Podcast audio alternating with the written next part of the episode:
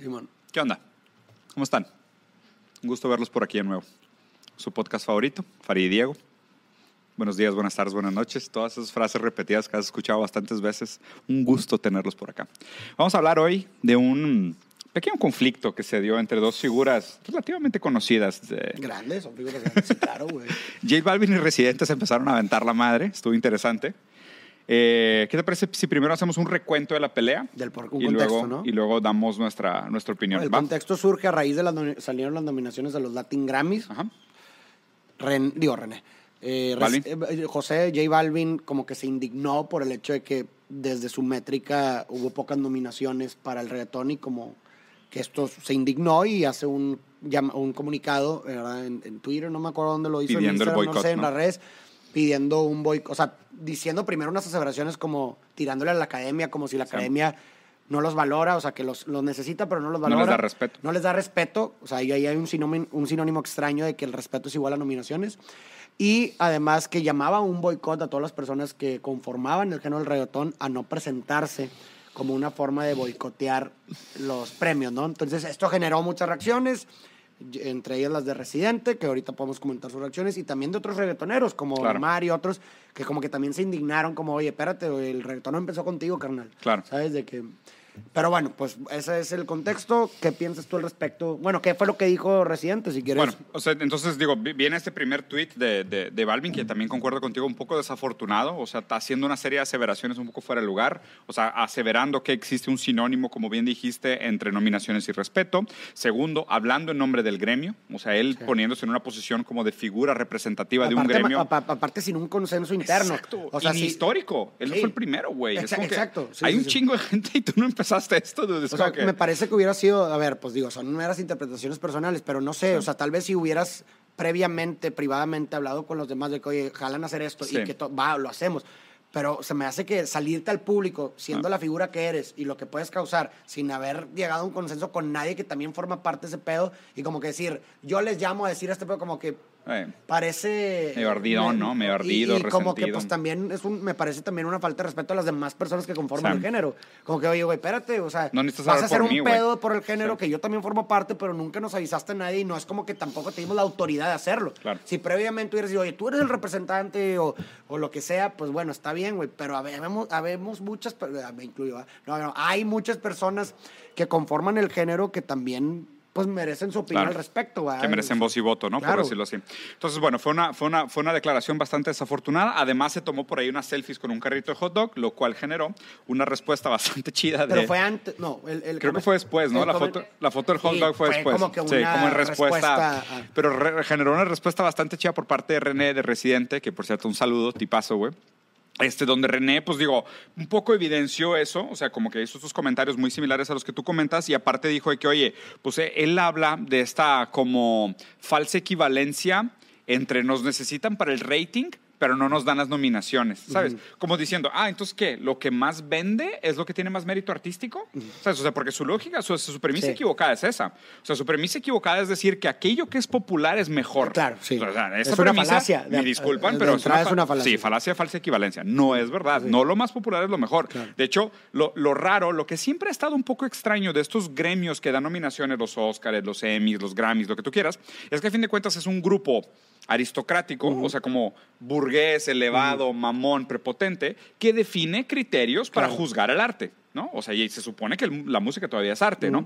Y aquí es justo el choque entre consumo y arte, ¿sabes? O sea, porque lo que J Claro. Balvin está diciendo, no, lo que la gente consume más es lo que tiene es lo más que mérito tiene más artístico. mérito, entonces debería de ganar más. Ah, ¿Cómo, güey? O sea, ¿sabes por qué? Entonces, pues digo, pues si fuera esa lógica, la mejor comida del mundo son los hot dogs. Claro, güey. ¿Sabes? Porque, y pues, digo, esa- ahí va por ahí va bueno, la madre. Entonces, entonces estuvo chido porque, porque Residente le contestó, oye, si tú quieres un premio de estrellas Michelin, pues haz comida de estrellas Michelin. Lo tuyo son hot dogs. A la gente le encanta y a veces está toda madre comerte un hot dog, pero no son estrellas Michelin, güey.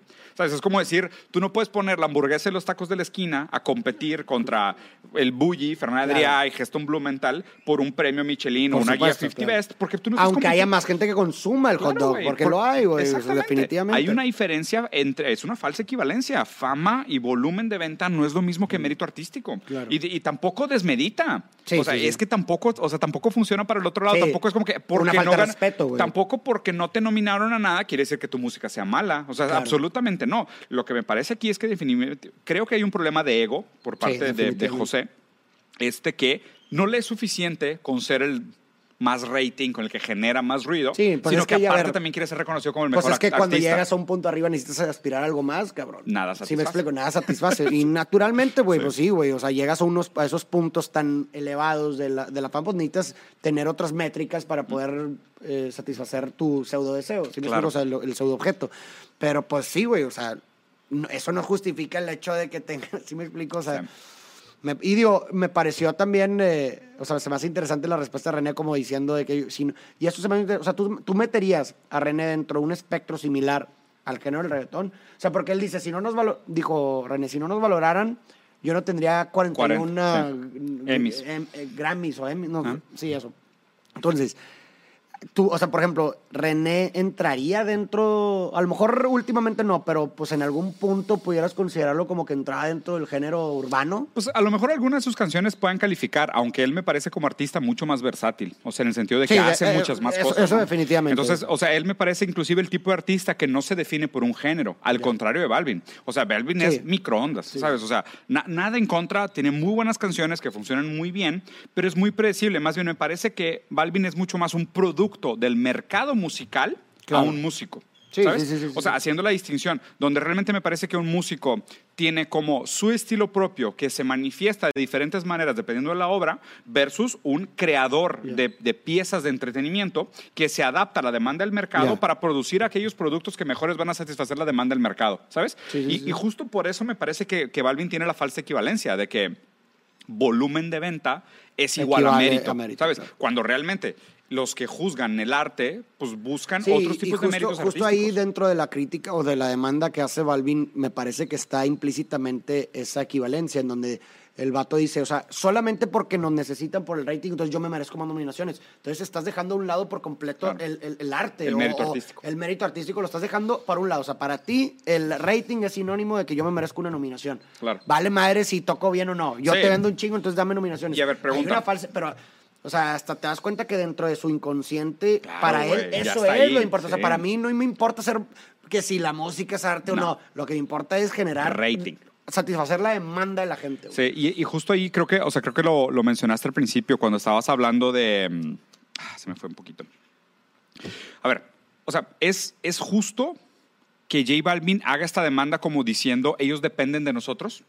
¿Sabes? Porque lo Pero menciona. ¿quién depende más de quién, güey? Me gustaría que También, analizaras güey. un poquito eso. O, O sea, sea, ¿es verdad que la Re- música ajá. depende Pues del yo no- reggaetón? yo creo que absolutamente no, güey. O sea, a ver, yo creo, y puedo estar equivocado, pero realmente creo que las grandes industrias musicales y la madre se pueden poner de acuerdo para decidir qué Ah. es, que, que lo que hablamos en el episodio anterior, a ver, la- las grandes, el, Te dicen arte qué te dicen desear. qué desear. O sea, Mm. por supuesto que, o sea, más bien, tú, el, el reggaetón está así tan fuerte y demás porque lo ha permitido también la- las grandes industrias Claro. musicales. Lo han permitido también, o sea, me explico, o sea, si ellos hubieran no querido permitirlo, no hubieran estado así, ¿sí me explico? O sea, Sí. si yo creo que si las grandes industrias musicales decidieran, "Y vamos a volver a poner el rock eh, ¿De moda? otra vez y que lo pueden hacer si quieren, güey. O sea, yo no creo que sean indispensables. Sí. Los artistas, ponte a pensar, güey, los artistas vienen y van, los géneros vienen y van, güey. Sí. Pero las industrias musicales permanecen. Ahí te va. Neta, Y, o sea, y- y quiero hacer un análisis porque creo que hay algo interesante a platicar ahí. O sea, el reggaetón ha durado muchísimo tiempo. bastante ya. O sea, el reggaetón lleva que 20 años más. Pero eso sí, se ha transformado. Sí, definitivamente. Pero como género, Pero de como alguna género, manera se ha mantenido. unos- que 20 que- años, vamos a suponer. Pues sí. a lo ¿no? mejor más que 20 años. Sí, Hasta una- 30. ca- Bueno, Tal vamos vez a, 20, Vamos a poner que 20 años. ok.